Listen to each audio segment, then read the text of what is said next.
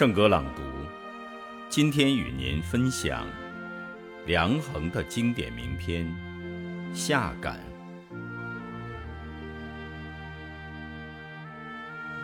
充满整个夏天的，是一个紧张、热烈、急促的旋律，好像炉子上的一锅水，在逐渐泛泡、冒气。而终于沸腾一样，山坡上的纤纤细草，长成了一片密密的厚发；林带上的淡淡绿烟，也凝成了一堵黛色长墙。轻飞漫舞的蜂蝶不见了，却换来烦人的蝉儿。潜在树叶间一声声的长鸣。火红的太阳烘烤着一片金黄的大地，麦浪翻滚着，扑打着远处的山，天上的云，扑打着公路上的汽车，像海浪涌着一艘艘的舰船。金色。主宰了世界上的一切，热风浮动着，飘过田野，吹送着已熟透了的麦香。那春天的灵秀之气，经过半年的积蓄，这时已酿成一种磅礴之势，在田野上滚动。在天地间升腾，夏天到了。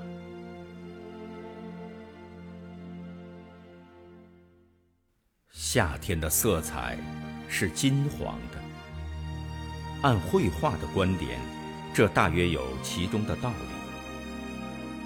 春之色为冷的绿，如碧波，如嫩竹。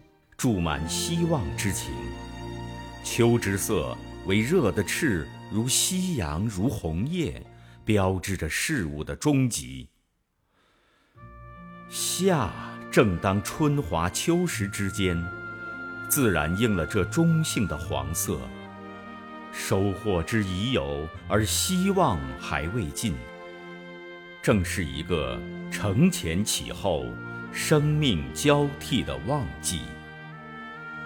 你看，麦子刚刚割过，田间那挑着七八片绿叶的棉苗，那朝天举着喇叭筒的高粱、玉米，那在地上匍匐前进的瓜秧，无不迸发出旺盛的活力。这时，它们已不是在春风微雨中细枝慢长，而是在暑气的蒸腾下。蓬蓬勃发，向秋的终点做着最后的冲刺。夏天的旋律是紧张的，人们的每一根神经都被绷紧。你看，田间那些灰连的农民，弯着腰，流着汗，只是想着快割快割。麦子上场了，又想着快打快打。他们早起晚睡已够苦了，半夜醒来还要听听窗纸，可是起了风，看看窗外，天空可是遮上了云。麦子打完了，该松一口气了，又得赶快去给秋苗追肥浇水。田家少闲月，五月人倍忙。他们的肩上挑着夏秋两季。遗憾的是，历代文人不知写了多少春花秋月，却极少有夏的影子。大概春日融融，秋波淡淡，而夏呢？总是浸在苦涩的汗水里。